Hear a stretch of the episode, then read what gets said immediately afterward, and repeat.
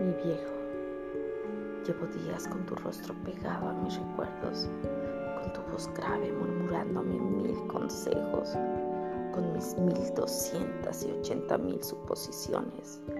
¿A dónde se van los viejos cuando abandonan sus cuerpos?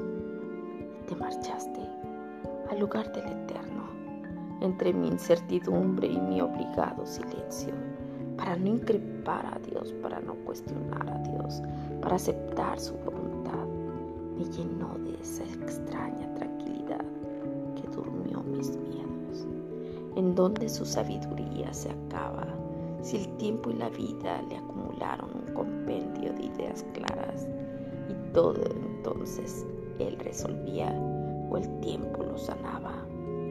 Parecía que nada turbaba la y la vida transcurría así, incierta pero no tan callada, y tu voz potente en toda la casa se escuchaba y era ese amor ambivalente que se mezclaba entre el temor y la rutina de la vida que nos arrasaba.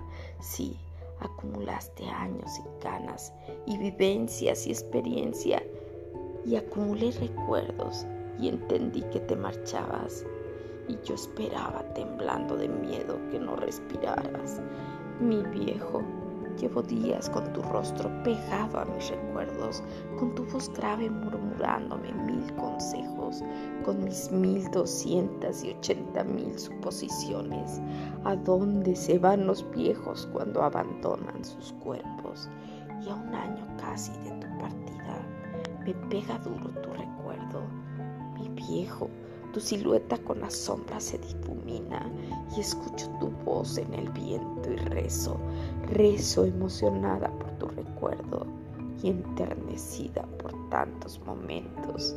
Y pienso, mi viejo, que se nos fue el tiempo o se nos fue la vida y se nos vinieron de pronto tantos, tantos recuerdos.